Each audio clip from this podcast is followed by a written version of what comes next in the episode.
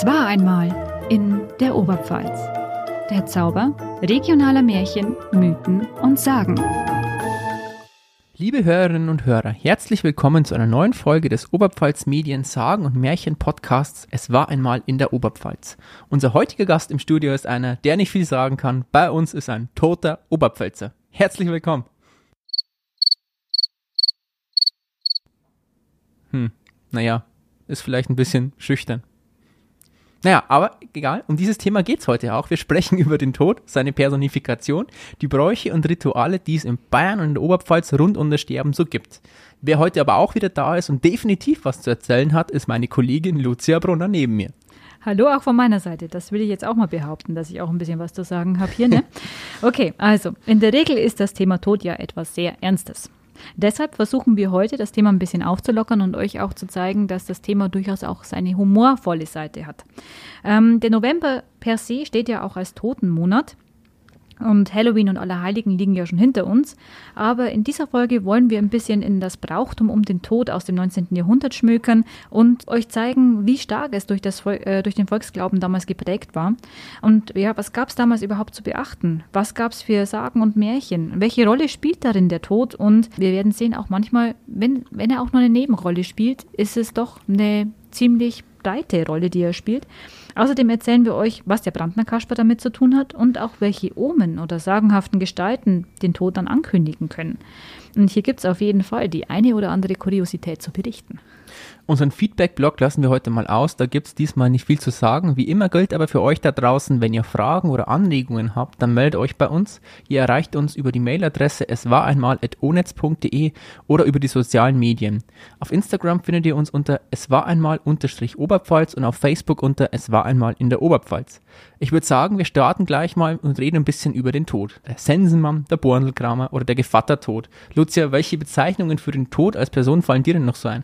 Naja, ich würde sagen, du hast jetzt eigentlich schon die wichtigsten genannt und auch Ja. die bekanntesten Protagonisten. Aber vielleicht sollten wir ja auch heute mal ein bisschen Kirschgeist trinken. Ich weiß ja nicht. Yummy. Nur mit einem Augenzwinkern natürlich. Ähm, wir bleiben hier todnüchtern. Was mir noch einfällt, Todnüchter. mir fällt äh, hier noch der Todesenkel ein oder auch die Mäuren aus der griechischen Mhm. Mythologie. Und es gibt ja auch den Knochenmann, das ist so die Vorstufe des Sensenmanns, ähm, der ja als Skelett daherkommt und auch eben den Tod ankündigt oder vor allem auch für den Tod steht. Also der Knochenmann ist der nackerte Sensenmann. So ungefähr. was unter der Kutte ist. Du hast vorhin auch schon genannt, das ist ja eine der ältesten Darstellungen überhaupt, in denen der Tod in Form von Figuren auftritt. Und zwar stammt er wie immer mal wieder aus der griechischen Mythologie, beziehungsweise später aus der römischen Mythologie. Und wenn ihr früher vielleicht auch die Disney-Serie Herkules geguckt habt, dann kennt ihr sie vielleicht auch schon. Mir haben die früher immer total Angst gemacht. Es geht um die, wie sie Lucia gerade schon mal genannt hat, Mäuren. Bei Herkules sind es die ekligen alten Tanten, die sich ein Auge teilen und den Lebensfaden durchschneiden. Die Moira kommt in den Epen Homers schon vor, aber dann auch als einzelne Schicksalsgöttin, die jeweils für das individuelle Schicksal eines Menschen steht. In der Odyssee aber kommen dann schon die drei spinnenden Schwestern vor und später hat sich das Ganze dann etabliert. Die drei Schwestern heißen Kloto, das heißt die jüngste, die spinnt den Lebensfaden. Ihre ältere Schwester, die mittlere, die Lachesis, misst den Lebensfaden und die älteste der dreien, die Atropos, ist schließlich diejenige, die den Lebensfaden durchtrennt und damit eben das Leben des Menschen beendet. Und hier haben wir also noch nicht den Sensenmann, sondern die drei spinnenden Schwestern als Allegorien des Todes. Und die Atropos trennt den Faden auch noch nicht mit einer Sense oder einer Sichel durch, sondern mit einer Schere. Ja, genau. Also Herkules habe ich auch gerne als Kind geguckt. Und äh, da hat man ja schon unterschwellig ziemlich viel über die griechische Mythologie gelernt. Alles, was ich darüber weiß, habe ich aus Herkules. Und ich finde, die Mäuren, ja, es ist durchaus schon so ein Vorbild eigentlich für einen Sensenmann, weil man ja schon die Schneide, also die Schere dann hat. Aber da wir ja über das Thema Tod heute reden, fällt mir noch was ein. Und zwar wollte ich dir ja schon mal von einem Erlebnis berichten, das ich jetzt erst vor kurzem hatte. Und zwar wir, also ich mit Freunden, wir waren kurz vor Halloween erst bei einem Live-Escape-Game. Hast du sowas schon mal mitgemacht? Nein. Okay. Ähm, also bei so einem Spiel ähm, muss man ja mehrere Rätsel lösen und wandert dann so von Raum zu Raum, um sich schließlich dann wieder aus einem verschlossenen Raum zu befreien. Mhm. Und äh, wir hatten uns hier auch was ganz was familienfreundliches ausgesucht, ohne Horror, weil ja Horror ja doch nicht unbedingt was für schwache Nerven ist. Das wissen wir ja. Nichts für mich. Und da es ja kurz vor Halloween war, durften wir dann aber trotzdem so für fünf Minuten in eine Area rein, wo dann ja schon die FSK 18 Horrorspiele eigentlich veranstaltet werden. Sehr schön. Ja, und ich mag ja Horrorfilme persönlich und ich kannte ja jetzt die Figuren, die dann darin auch vorgekommen sind. Ähm, aber das war für mich schon so das erste Mal, dass ich in so einer Situation gewesen bin, also wo man so durch einen dunklen Gang geht und man ist so ein bisschen schutzlos und ein bisschen, ähm, ja, man fühlt sich so ausgeliefert ein bisschen in dem Moment. Also das Gefühl des Todes schwebt dann über dir. Mehr oder weniger. Und das sind ja auch so, sagen wir mal, moderne Gestalten des Todes rumgelaufen, äh, wie zum Beispiel der Kettensägenmörder aus Halloween mit der Eishockeymaske. Oder dann mussten wir am Schluss einen Schlüssel aus einem Sarg herausholen, wo ein Typ mit einer Saw-Maske drin lag. Und dann musst du da halt den Schlüssel rausholen. Und natürlich weiß man ja auch, dass wenn man da so entlang geht und wie es halt so typisch in einem Horrorfilm ist, dass dann auf einmal irgendwo einer rausgesprungen kommt und Lärm macht oder irgendwas rüttelt oder sonst irgendwas. Aber in dem Film hat man ja da das trotzdem den Abstand. Und äh, im echten Leben ist das dann doch nochmal eine ganz andere Hausnummer. Und da kann man dann schon ein bisschen so nachvollziehen, wie sich Teenager fühlen müssen, die in so einem dunklen Wald spazieren gehen. Oh, wir müssen uns aufzeigen. Oh, wir müssen das sein. ganz genau. ähm, ja, aber auf jeden Fall war das eine Erfahrung wert. Ich weiß nicht, würdest du sowas machen? Nee, absolut nicht ich bin sowieso kein großer Horrorfan und für mich, glaube ich, wäre das auch überhaupt nichts. Ich hätte da viel zu viel Angst und auch diesen Stress, den man da empfindet, den, glaube ich, muss ich nicht unbedingt haben. Also für mich war es auf der einen Seite irgendwie cool, man ist so Adrenalin gesteuert und auf der anderen Seite aber halt auch eben dieses Bedrückende. Also das ist so, ja. so ein Zwischendrin. Das, aber das macht doch keinen Spaß. Doch, irgendwie schon. Ja, okay. Jetzt haben wir ja über den Sensenmann gesprochen, ja? Was mich bei dem Thema interessiert, ist, warum stellen wir uns den Tod eigentlich gerade als Sensenmann im dunklen Gewand vor? Das ist wieder so eine Frage, die lässt sich gar nicht so einfach beantworten. Man kann aber vermuten, dass der Ursprung dieses Sensenmanns oder zumindest des Skeletts als Tod seinen Ursprung im Mittelalter hat. Also besonders durch die Pestepidemien hat die künstlerische Darstellung des Todes in Form von Gerippe Aufschwung erhalten. Und immer wieder ging es halt dann darum, den Tod als triumphierendes Skelett über das Leben darzustellen. Dazu gibt es ja auch unzählige Bilder, die eigentlich nur das Ziel haben, das unfassbare Grauen der Pest bildlich einzufangen. Also ich glaube, jeder hat so ein Bild schon mal irgendwie gesehen, in irgendeiner Form. Mhm. Und wer mir da in den Sinn gekommen ist, ist Albrecht Dürer, der den Tod ja eben auch als Gerippe darstellt, also entweder in dem Werk Der Tod und der Landsknecht oder auf der Zeichnung Ritter, Tod und der Teufel. Was dabei interessant ist, deswegen habe ich mir den Albrecht Dürer jetzt auch kurz rausgezogen, ist, dass der Tod da noch mit einem Stundenglas und eben keiner Sense dargestellt wird. Das Stundenglas ist so eine Art Sanduhr und bedeutet die ablaufende Zeit des Menschen auf Erden und symbolisiert auch das Warten des Todes auf das Lebensende eines Menschen. Jetzt wissen wir, oder können wir uns zumindest schon mal vorstellen, warum der Tod als Gerippe dargestellt wird, aber in der Sense ist es nochmal eine andere Geschichte. Es lässt sich zumindest vermuten, also ist nicht gesichert, aber lässt sich vermuten, dass das einen biblischen Ursprung hat. Im Buch Hiob zum Beispiel wird der gealtete Mensch als eine reife Gabe beschrieben, die geerntet werden kann. Und der Tod, so könnte man vermuten, kommt dann, um die Seele des Menschen zu holen. Die Seele wird also vom Tod geerntet, heißt mit einer Sichel oder einer Sense abgetrennt. Deswegen gibt es ja zum Beispiel auch die etwas altertümlichere Bezeichnung für den Tod, nämlich nämlich den Schnitter.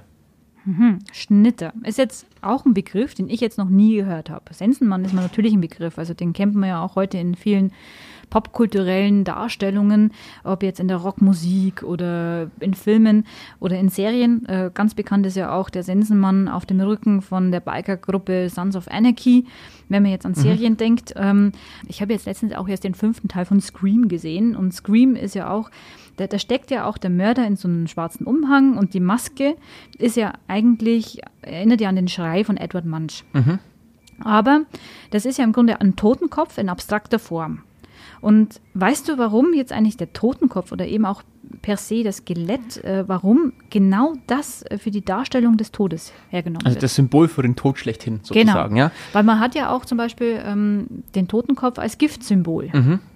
Ja, oder auch zum Beispiel jetzt vielleicht noch ein anderes popkulturelles Beispiel, sondern es gibt die Metalband Children of Bottom, die haben ja auch auf jedem ihrer Albumcover immer den Sensenmann vorne drauf. Also auch da, also so in der Musik oder in der Metal-Szene ist ja dieses mhm. Motiv ziemlich verbreitet. Aber warum der Totenschädel oder Skelett per se so diese Darstellung des Todes ist, kann damit zusammenhängen, dass es im Barock vor allem den Aufschwung gab. Also da gibt es ja dieses Vanitas-Motiv im Barock des 17. Jahrhunderts und der Barock selber war ja so allgemein so eine absolute Zeit der Gegensätze. Leben und Tod, diesseits und jenseits, Tugend und Wollust sind so typische Gegensatzpaare der Zeit. Und die künstlerische Darstellungsform im Barock zum Beispiel war das Sonett und das, glaube ich, bekannteste Sonett aus der Zeit des Barock ist das Alles ist eitel von Andreas Gryphius. Also der Barock ist die Zeit des Dreißigjährigen Kriegs und damit auch der Gräuel und Umwälzungen in Europa und dieses, wie ich gerade gesagt habe, Vanitas-Motiv in der barocken Kunst ist dabei sehr, sehr präsent. Also der lateinische Begriff Vanitas bedeutet so viel wie Vergänglichkeit, Nichtigkeit, Eitelkeit oder Misserfolg. Und die Kunst in der Zeit rückt eben die Vergänglichkeit und damit auch die Bedeutungslosigkeit des Menschen in den Vordergrund. Da gibt es den Begriff, der damit zusammenhängt, und den hat von euch sicherlich jeder schon mal in der Schule gehört, das Memento Mori. Das heißt so viel wie bedenke, dass du sterben musst oder dass du sterblich bist. Und weil sich ja, wie ich gesagt habe, um eine Zeit des Gegensatzes handelt, steht dem Memento Mori Motiv das Carpe Diem gegenüber. Das heißt so viel wie nutze oder fange den Tag. Ähm, der Totenschädel wird zum Symbol schlechthin für dieses Memento Mori. Und wir finden die Schädel in der barocken Zeit nicht nur in Kirchen, auf Ringen und Wappen, sondern auch auf Stillleben, die sich die Leute ganz privat ins Haus gehängt haben. Also auf diesen Stillleben ist es ganz häufig so, da wird der Totenschädel schön drapiert, neben frischen Äpfeln oder Obst und anderen schönen Dingen dargestellt, nur dazu, um dem Betrachter zuzuflüstern, bedenke, dass du sterblich bist. Mhm. Also im Grunde die Darstellung der Vergänglichkeit. Ja zum Lebenden. Also immer dieser Gegensatz. Genau. Ähm, der Tod, ja, das ist ja eigentlich etwas wirklich Alltägliches. Und wir wissen alle, dass wir irgendwann mal sterben müssen. Und das haben alle Menschen ja gemein. Wobei man sagen muss, der, im Barock ist das ja sehr präsent. Und dieses Memento Mori eben auch. Und bei uns, wir leben in einer Gesellschaft, in der der Tod ja gerne aus der Gesellschaft ausgeklammert wird. Mhm. Es gibt Krankenhäuser, es gibt Hospize und so weiter. Es gibt die Leichenhalle. Ähm, alles Institutionen eigentlich, die den Tod aus dem Leben fernhalten. Das stimmt. Oder also verdrängen. Im Grunde, im Grunde äh, ist es was Alltägliches, aber wir versuchen es im Alltag auszuklammern, genau. wie du es richtig sagst. Und trotzdem ist aber, ja, wir, wir, sehen ja eigentlich, dass das Thema Tod bis heute ein ziemliches Tabuthema sogar geworden ist. Ja. Niemand redet gern drüber. Und äh, ja, äh, es wird einem oft erst bewusst, dass es den Tod gibt, wenn man mal selber betroffen ist oder auch Angehörige betroffen sind. Genau. Und da fällt mir ein, was ich äh, auch noch erzählen wollte. Und zwar, ähm, wir hatten ja jetzt eigentlich erst vor kurzem Allerheiligen. Und Allerheiligen ist ja so ein Tag, wo einem der Tod eben schon nochmal bewusster wird. Mhm, ja. Und an Allerheiligen oder auch an alle Seelen gedenkt man ja den Menschen im Christentum, ähm, also den Verstorbenen, den verstorbenen Heiligen. Und in der Regel geht man da ja auch am Friedhof, um das Grab herzurichten, die Kerze anzuzünden. Und das ist ja ein Brauchtum, das in der heutigen Zeit trotz allem noch sehr stark gelebt wird. Also so kenne ich es zumindest. Ja, natürlich. Ähm, jeder geht ja vor Allerheiligen irgendwie aufs Grab oder äh, auf den Friedhof, um das Grab zu richten. Aber auch oft nur deshalb, damit andere Leute nicht schlecht über einen reden, weil man das Grab nicht gerichtet hat. Genau, das ist auch einer der ja. Gründe, warum ich es eigentlich auch nicht mehr ganz so mag. Also früher als Kind, Jugendliche bin ich schon am Friedhof gegangen, aber mittlerweile mache ich es nicht mehr so gerne, gebe ich zu. Aber ich habe mich gefragt, ähm, was hat eigentlich das Grab zu bedeuten? Also warum kommen Menschen nach dem Tod in ein Grab? Und Weil sie zu stinken anfangen. Eine Antwort habe ich gefunden. ja, unter anderem. Aber ähm, es gibt noch wesentlich mehr Gründe. Okay.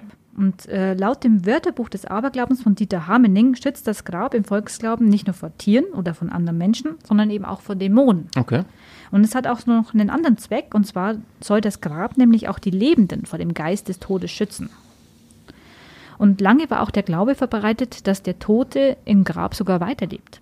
Mhm. Also das ist so die Vorstellung, wie wir sie vielleicht haben, von Geistern, Vampiren oder von sogenannten Wiedergängern, also eine Art Zombie.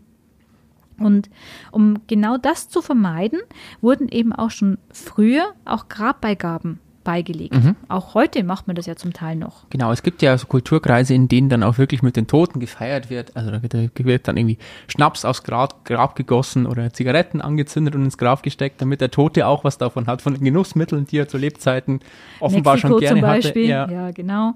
Und äh, bei Schönwert äh, ist ja nicht wirklich direkt von Wiedergängern die Rede. Also er vermeidet sogar eher auf solche Dinge ja einzugehen. Das haben wir ja schon öfters erlebt, dass er ungern von irgendwelchen bösen Zaubern schreibt oder von böser Magie. Genau, also er, er vermeidet das bewusst. Es ist nicht so, dass er es vergisst oder dass er das nicht gegeben hätte, sondern er geht bewusst nicht darauf ein. Ne? Richtig. Ja.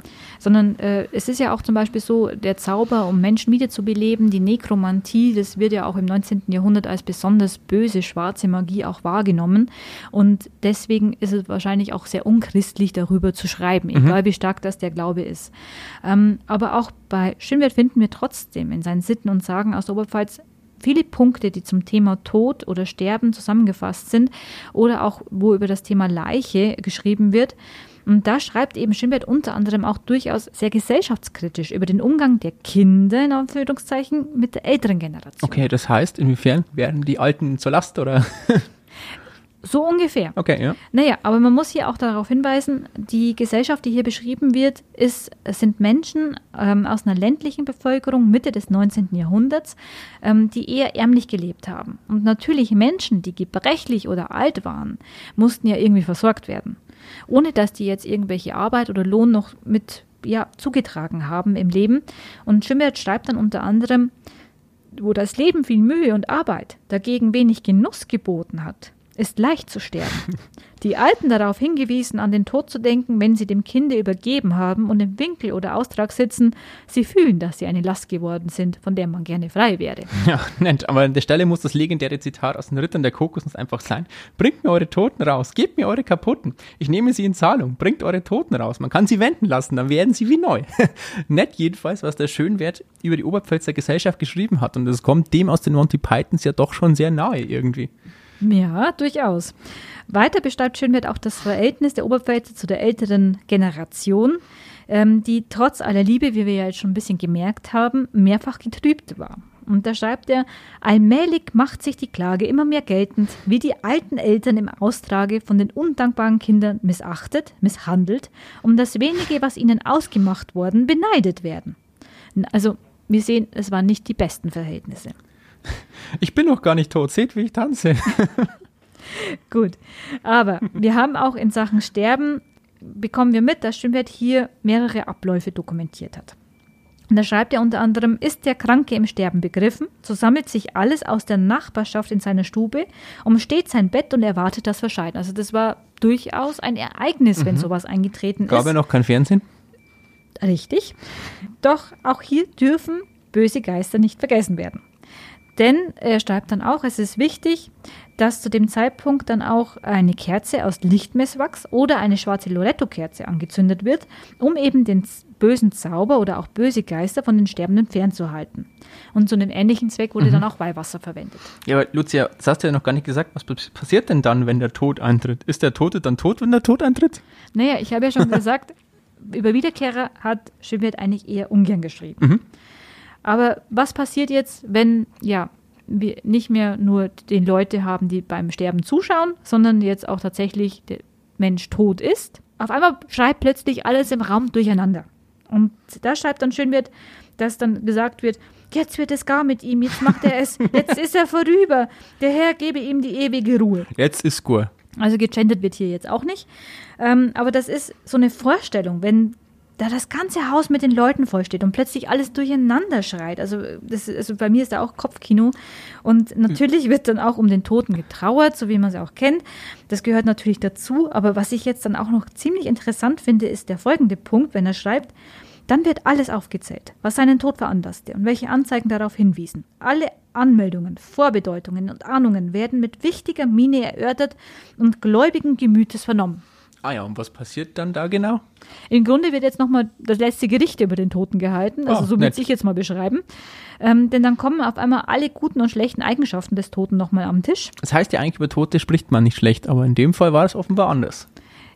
Ja, ein zweischneidiges Schwert. Okay. Also er schreibt, man geht dabei davon aus, wie er gestorben ist. Starb er leicht oder schön, wo wird er gelobt?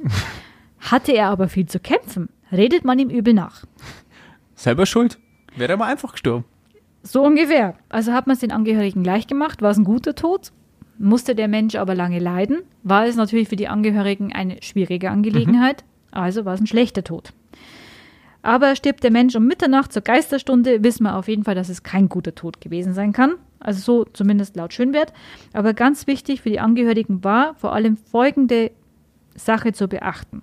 Also, wenn jetzt ein Mensch stirbt, muss man ganz genau darauf achten, wenn er seine drei letzten Stöße von sich gibt. Das ist schwierig mit dem Timing dann auch, oder? Ja, also ich finde das nicht so einfach, weil ich meine, man konzentriert sich ja da irgendwie auch auf den Toten. Eins, und, zwei, also, drei.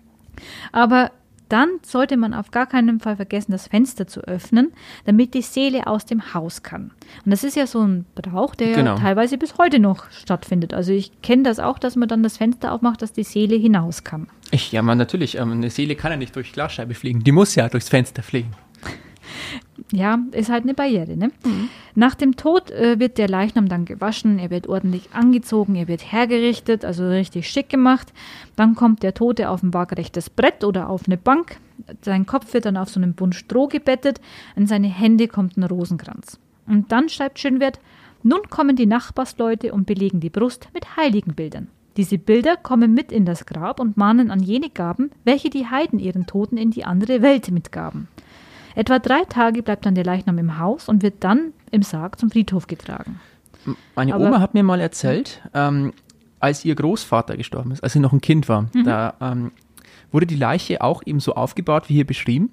Aber die war dann eine ganze Woche lang im Haus, weil dann wirklich Angehörige, Bekannte und Verwandte ähm, aus dem ganzen Umkreis teilweise Tagesmärsche auf sich genommen haben, nur um Wahnsinn. noch einmal von dieser Leiche verabschieden zu können. Und wenn man das bedenkt, so lange ist das also noch gar nicht her. Das waren wahrscheinlich, ja, ich schätze, das waren die 40er Jahre des letzten Jahrhunderts in der Oberpfalz. Also der, der Brauch hat sich lange gehalten. Allerdings, aber man sieht sich auch, was sich seither alles auch verändert Ja, hat. genau, klar. Und äh, ja, wenn man jetzt denkt, also als meine Großeltern gestorben sind, war das wirklich eigentlich eine Sache, die eher weg war Genau. von den Angehörigen. Was wir gerade schon gesagt haben, ne? Ja. Genau. Ähm, also ich weiß noch, meine Großeltern sind im Krankenhaus verstorben. Mhm. Die wurden dann vom Leichenbestatter mitgenommen. Die wurden hergerichtet, in den Sarg gelegt und dann ins Leichenhaus gebracht. Und dort konnte man dann vom Sarg Abschied nehmen, Blumen mitbringen oder Kerzen anzünden.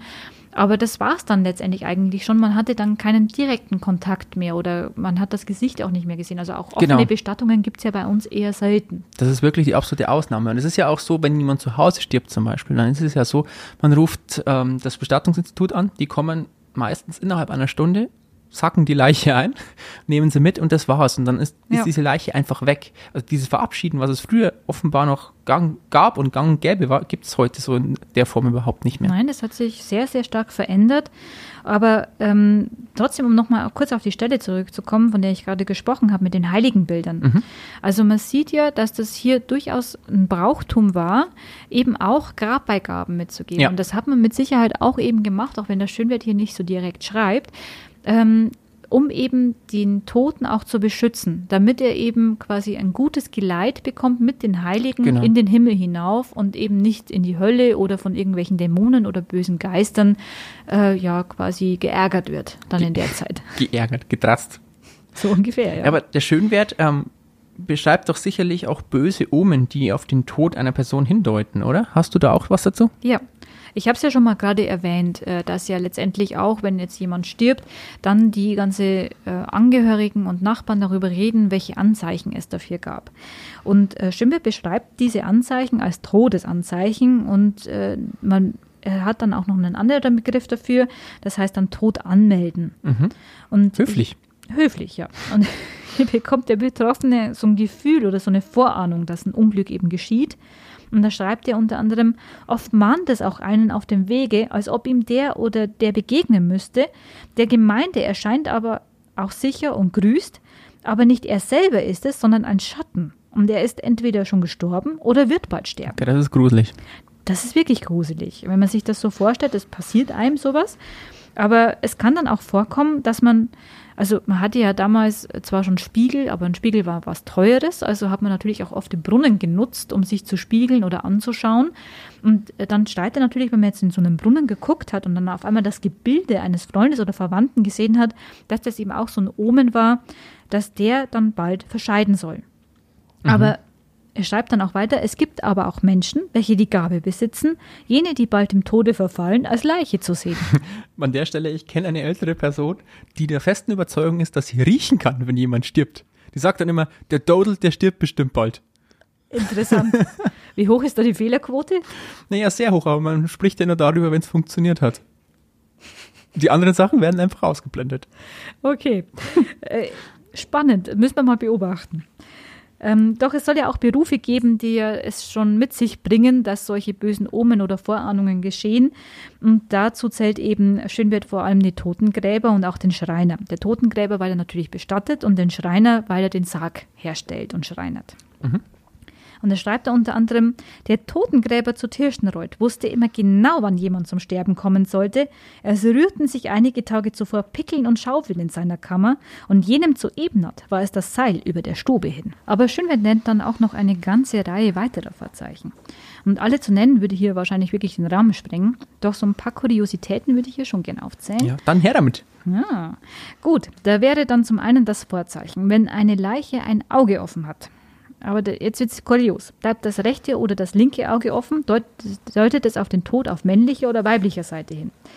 Welche Seite nun welches Geschlecht genau bedeutet, verrät Schönwert leider an dieser Stelle nicht. Ja, auch hier ist die Fehleranfälligkeit ziemlich hoch. Und umso weniger man verrät, umso eher tritt es dann auch ein und man hat recht behalten. Ist doch gut. Aber schließt sich kein Auge, trifft es auf jeden Fall jemanden zu Hause. Scheiße. Aber auch in der Tierwelt gibt es dann so einige tödliche Vorzeichen. Etwa zum Beispiel, wenn Katzen heulen oder raufen, schwarze Hunde heulend und winselnd zu Boden schauen, sich eine Nachteule ans Fenster setzt oder dann Fledermäuse ins Haus, in die Küche oder durch den Kamin flattern. Und es gibt dann auch so Vorzeichen, die es auch heute noch in zahlreichen Grusel- und Horrorfilmen gibt. Etwa zum Beispiel, wenn man Schritte hört und niemand zu sehen ist, die Fenster klirren oder etwas Unsichtbares gegen Türen und Fenster klopft. Türen von selbst auf oder wieder zugehen, ohne dass jemand hereinkommt. Und die Liste geht dann auch noch wesentlich weiter und zieht sich über zwei Seiten. Also es geht nicht darum, dass die Bude total schief ist und deswegen die Türen auf und zugehen, sondern es ist ein Geist oder ein Todesomen. Es ist ein Todesomen okay. vor allem. Aber besonders verrückt finde ich eigentlich die todverkündenden Gespensterwesen und die habe ich ja auch schon in der letzten Podcast-Folge angekündigt.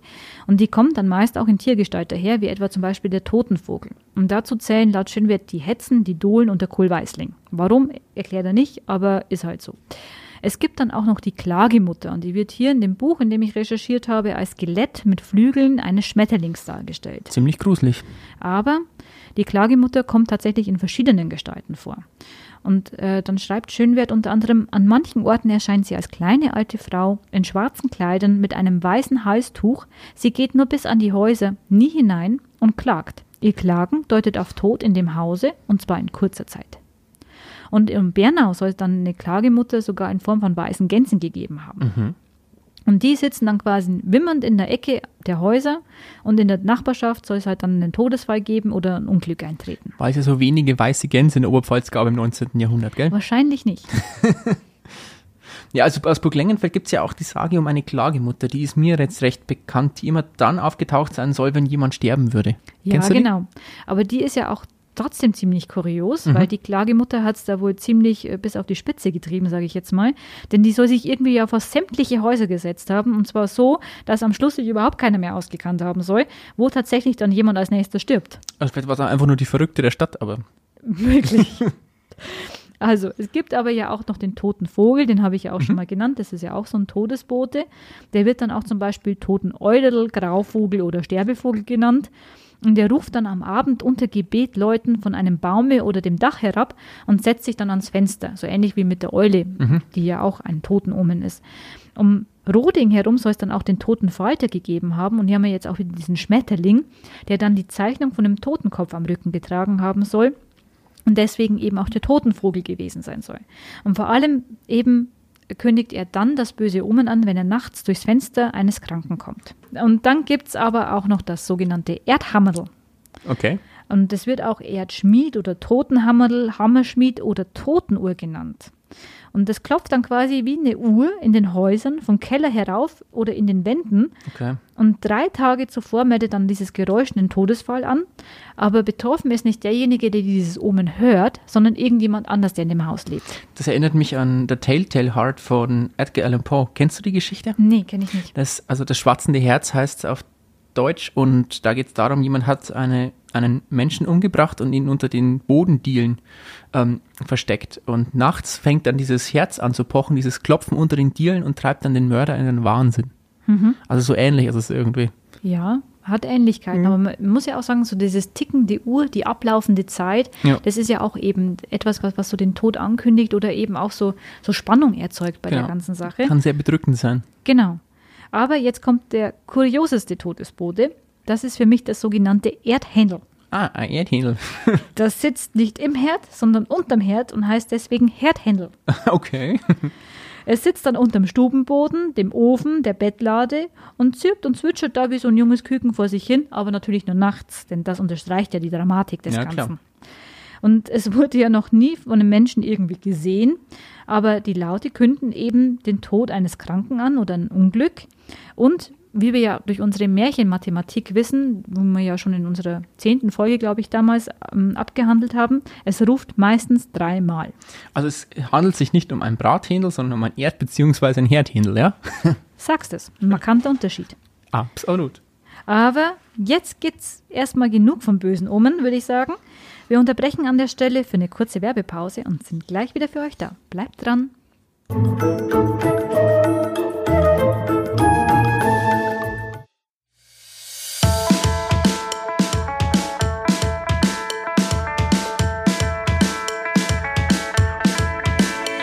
Die Oberpfalz ist idyllisch, liebt ihre Traditionen, sie ist eine eingeschworene Gemeinschaft. Aber was ist eigentlich mit denen, die aus dem Rahmen fallen? Wie schwierig ist es, sich hier auf dem Land zu outen? Ist die einzige Lösung, nach Regensburg, München, Berlin oder in eine andere Stadt zu ziehen? Dass das keine Lösung sein kann, dürfte jedem Menschen klar sein. Wir von Oberpfalz Medien nehmen das Thema ernst und haben dazu einen neuen Podcast aus der Wiege gehoben. Unsere VolontärInnen widmen sich in ihrem neuen Projekt Zeit für Pride diesem Thema. In sechs Folgen kommen Menschen zu Wort, die sich als Mitglied der LGBTQ-Gemeinschaft in der Oberpfalz identifizieren. Sie erzählen von ihren Outings, ihren Schwierigkeiten, aber auch von ihren Hochzeiten und schönen Erlebnissen. In einem begleitenden Magazin in der Tageszeitung und auch auf ihrem Instagram-Kanal bunte-oberpfalz klären die VolontärInnen unter anderem, was non-binär überhaupt heißt, welche Pronomen es außer zum Beispiel er, sie, es noch gibt und wie man Transpersonen richtig ansprechen kann. Der Zeit für Pride Podcast ist auf allen gängigen Plattformen wie Spotify, Google Podcasts, Deezer sowie auf onetz.de für euch abrufbar. Lasst grau hinter euch und erfahrt, wie bunt die Oberpfalz ist.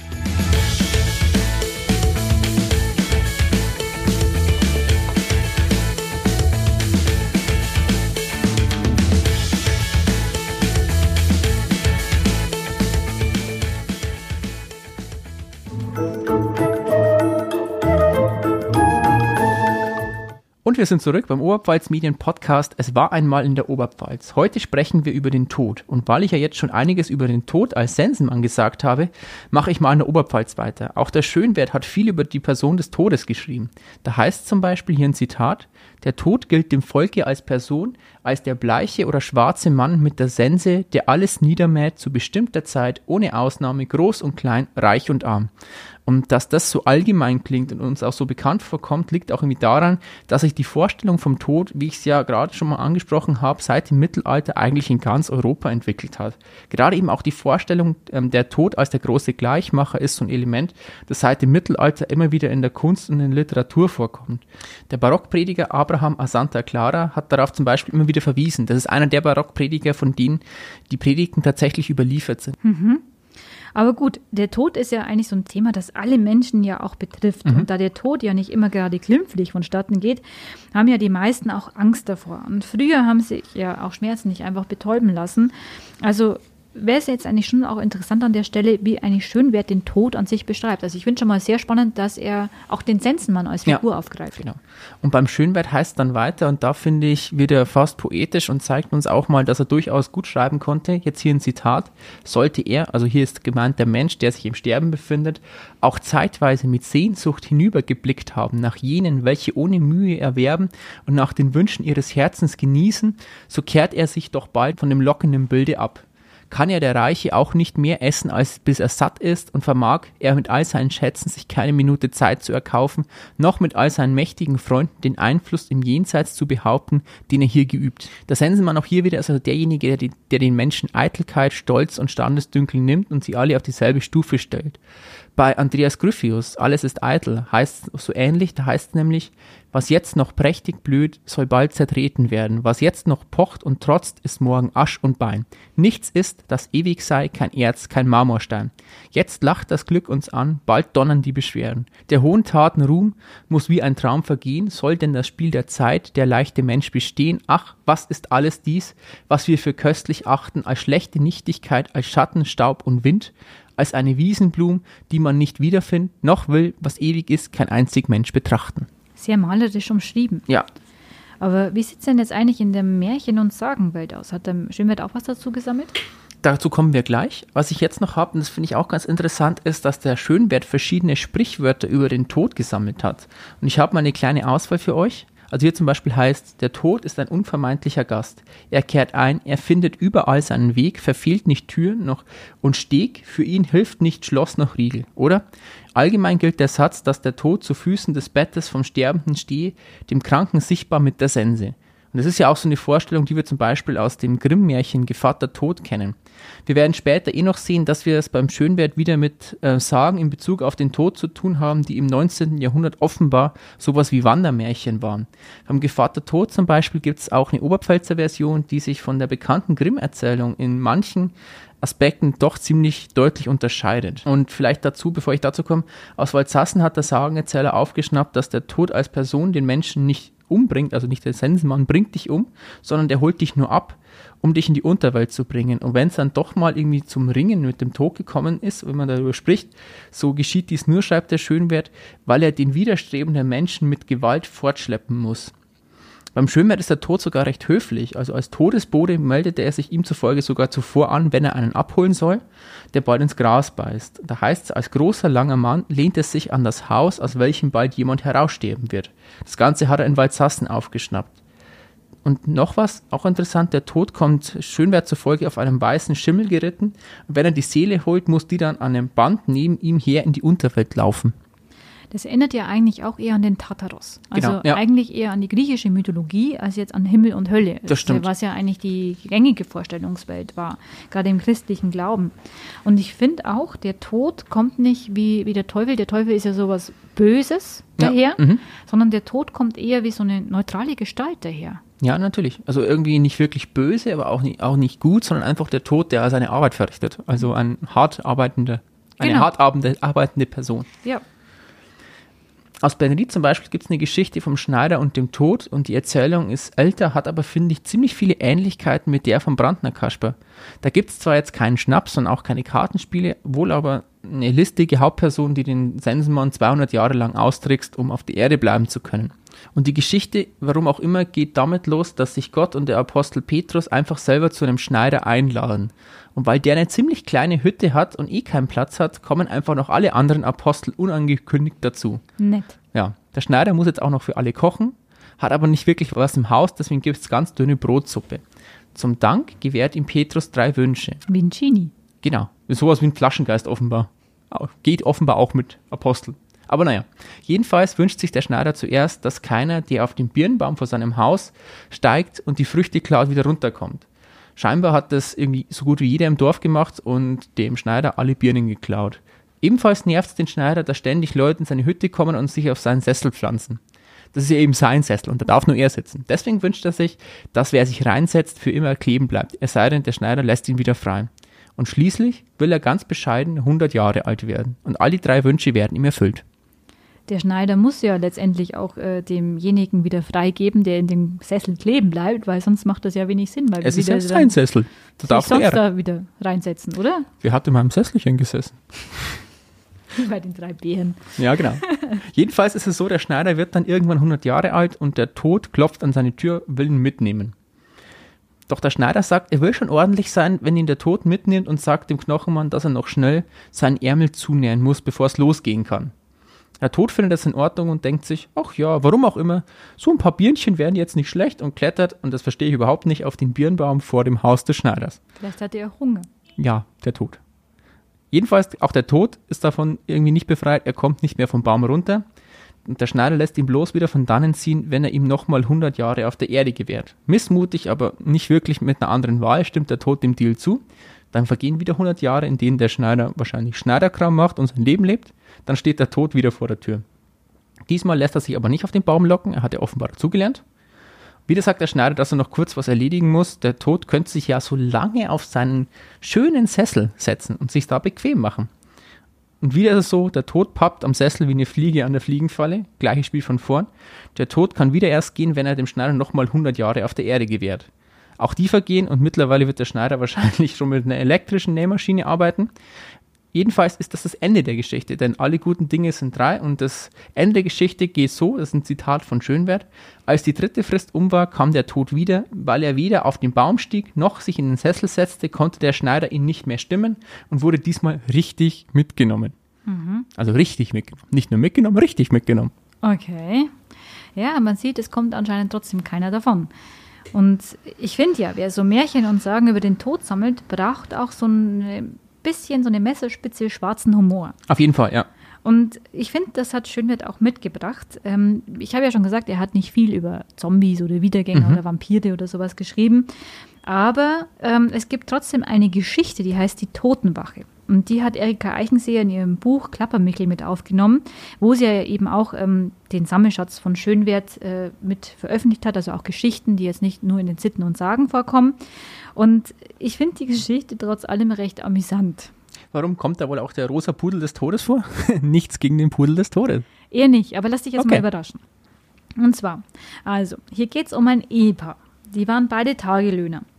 Und die, das Ehepaar war jetzt nicht unbedingt gut miteinander. Also die haben sich nicht wirklich gut verstanden, sondern sie haben sich ständig gestritten. Mhm. Und als jetzt der Ehemann dann stirbt, äh, wollten die Nachbarn nett sein und der Witwe auch bei der Totenwache dann mithelfen. Aber die Witwe sagte halt dann ziemlich eitel, ich brauche euch nicht. Denn sie meinte, dass der Mann ja ihr sowieso nichts mehr tun könnte. Und wir haben ja zu Lebzeiten nichts miteinander gehabt, viel weniger im Tode, sagt sie dann. Also wachte sie allein über den Toten, der um 11 Uhr auf einmal seinen Arm fallen lässt. Kann passieren, ist aber noch nicht besonders ungewöhnlich. Nee, das jetzt nicht. Also die Witwe hat jetzt auch keine Angst und legt den Arm einfach auch wieder zurück. Aber plötzlich fällt dann auch der andere Arm herunter. Und auch den legt sie wieder zurück und wird noch nicht stutzig. Okay. Aber dann fällt auf einmal ein Bein von dem Toten ab. Also es fällt richtig ab. Es fällt nicht herunter, sondern das Bein fällt ab. So genau schreibt das Schönwert jetzt nicht. Aber man muss jetzt mal davon äh, ausgehen, dass das Bein trotzdem dran bleibt, denn jetzt passiert nämlich Folgendes. Okay. Der Tote setzt sich plötzlich wieder ganz auf und ja, lebt auf einmal wieder. Und jetzt knickt es natürlich die Witwe trotzdem ziemlich gewaltig mit der Angst zu tun und rennt davon, um eben natürlich nicht aus dem Haus zu gelangen, sondern über die Treppe zum Dachboden mhm. zu kommen. okay. Sehr logisch. Aber der Tote rennt ihr natürlich hinterher. Deswegen muss das Bein auch dranbleiben. Ähm, und da aber für die Witwe jetzt zum Glück die Uhr, äh, 12 Uhr schlägt und ein Hahn kräht, ruft der Zombie-Ehemann auf einmal, hätte der Hahn nicht gekräht, hätte ich dir das Genick umgedreht. Nett. Infolgedessen sagt der Tote einfach wieder zusammen und war auf einmal für immer dahingeschieden. Die Geschichte stand aus Touren. Ja, das gab es offenbar damals schon. In jedem schlechten Horrorfilm laufen die Opfer, die von einem Monster oder einem Mörder fliehen wollen, immer nach oben, damit sie ja nicht mehr entkommen können. Ganz ehrlich, hätte der Zombie-Mann die Witwe gekillt, wäre ja auch recht geschehen. Wer so blöd ist, verdient nicht anders. Oder auch immer gut ist ja natürlich, oh Gott, wir müssen uns aufteilen. Das sind solche Idioten. Ziemlich hartes Urteil. Naja, und du kennst dich so. ziemlich gut aus, für das, dass du keine Horrorfilme Ja, ist doch immer das Gleiche. Ich auf jeden Fall nehme aus der Geschichte mit, dass es war eine schlechte Ehe bis in den Tod. Und selbst der hat sie nicht richtig scheiden können. Ähm, ja, aber ich habe noch eine andere Geschichte gefunden aus dem gleichen Buch. Mhm. Und die handelt von den Strümpfen eines Gehängten. Okay, schön. Und die darf man jetzt auch vielleicht nicht ganz so tot ernst nehmen, die Geschichte. Und es geht hier um einen Handwerksburschen, der ist der Hauptprotagonist. Mhm. Und der ist unterwegs und er hat, er ist arm, also er hat äh, ja, rissige, fleckige Kleidung an, er bettelt. Und als er so durch die Straßen spaziert, fällt ihm dann ein Gehängter am Galgen auf. Und der hatte eben noch ein paar Strümpfe an. Und der Geselle denkt sich, die will ich haben und die will er sich ab, will er dem Toten dann auch abziehen, aber das gelingt ihm nicht, weil es ist Winter und die Strümpfe sind am Körper des Gehängten angefroren.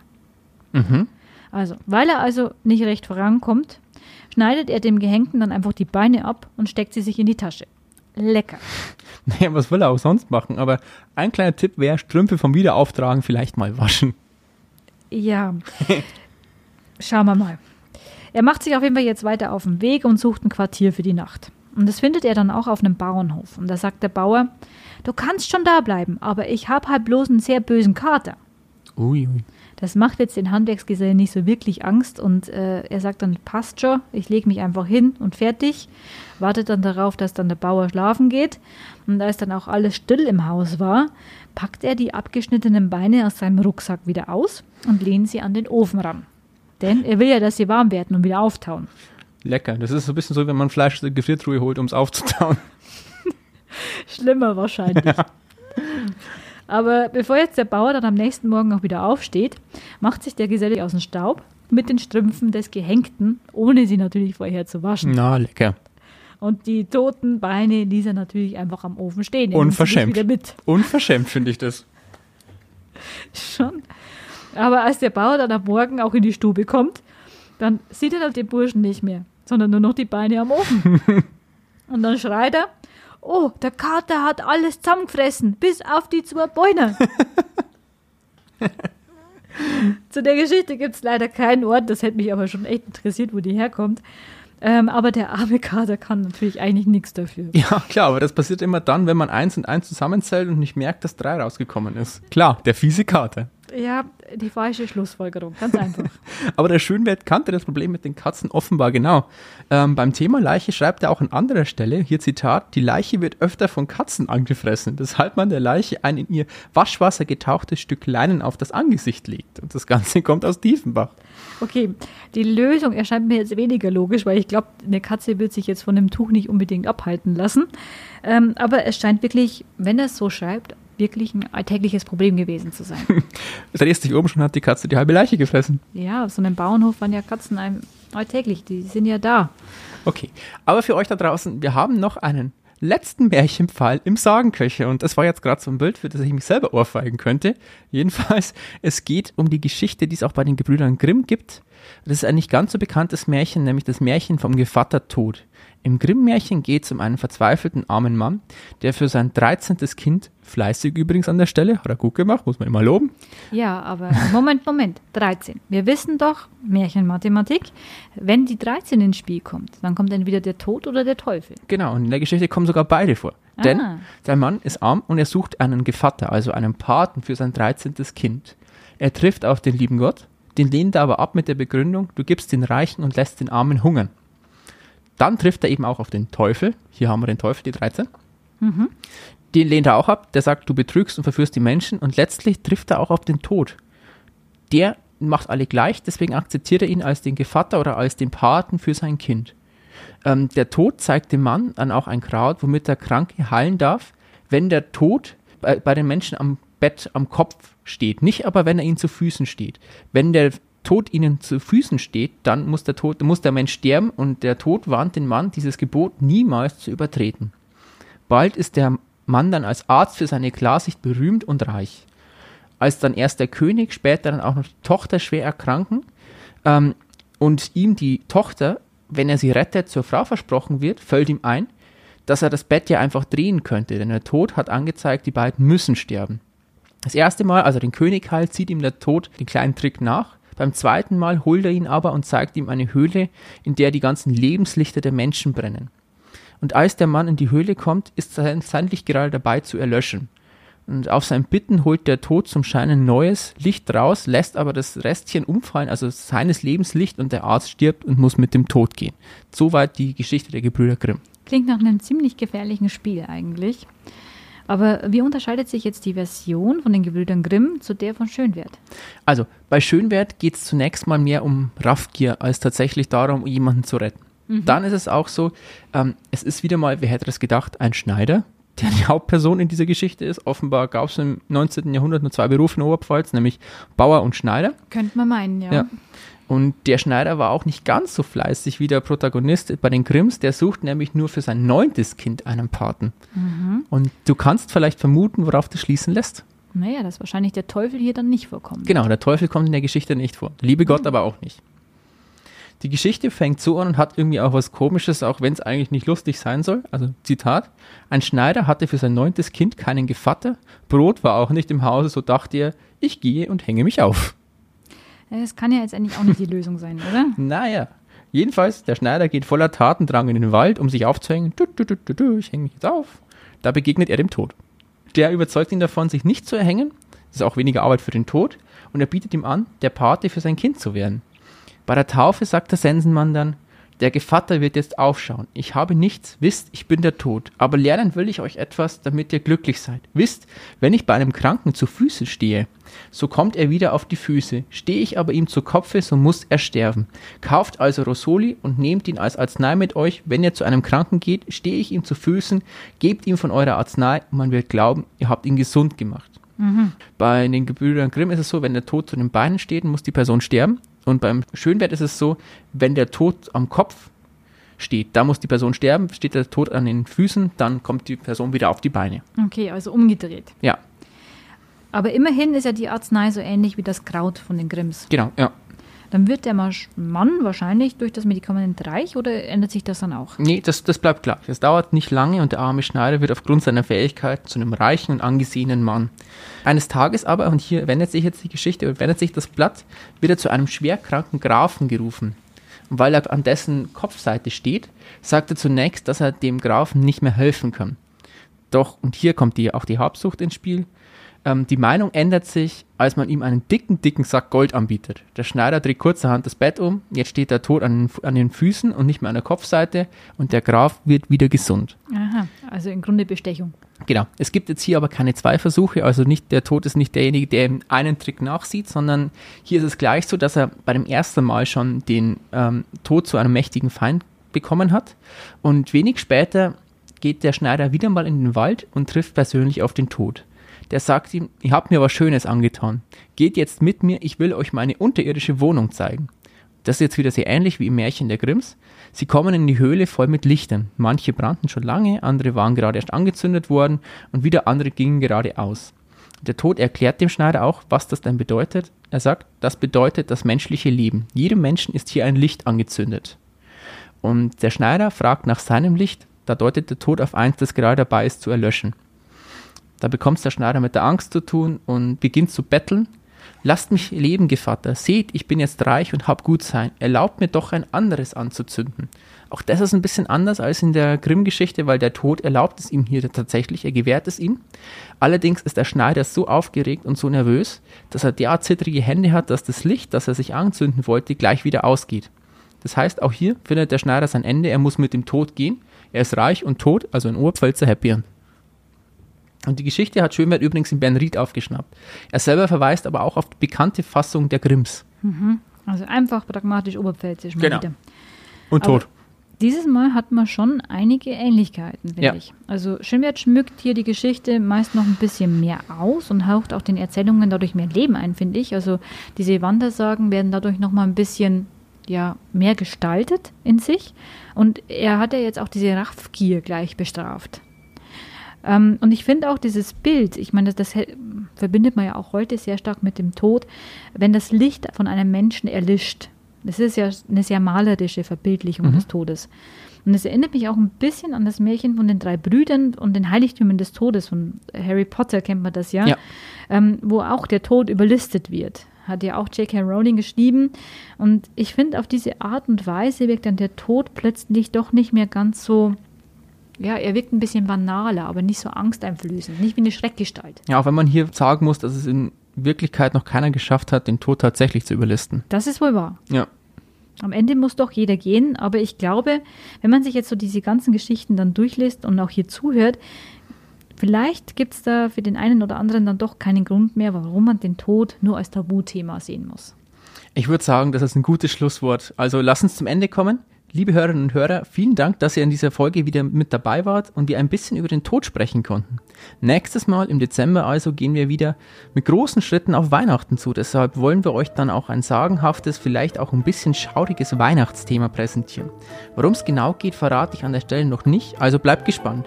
Wie immer, wenn ihr mit uns in Kontakt treten wollt, dann schreibt uns eine Mail an es war einmal eswareinmal.onetz.de oder sucht uns auf den sozialen Medien. Auf Instagram unter es war einmal Oberpfalz und auf Facebook unter es war einmal in der Oberpfalz. Bis zum nächsten Mal. Lasst euch nicht vom Bordelkramer schrecken. Macht's gut. Bis bald. Ciao.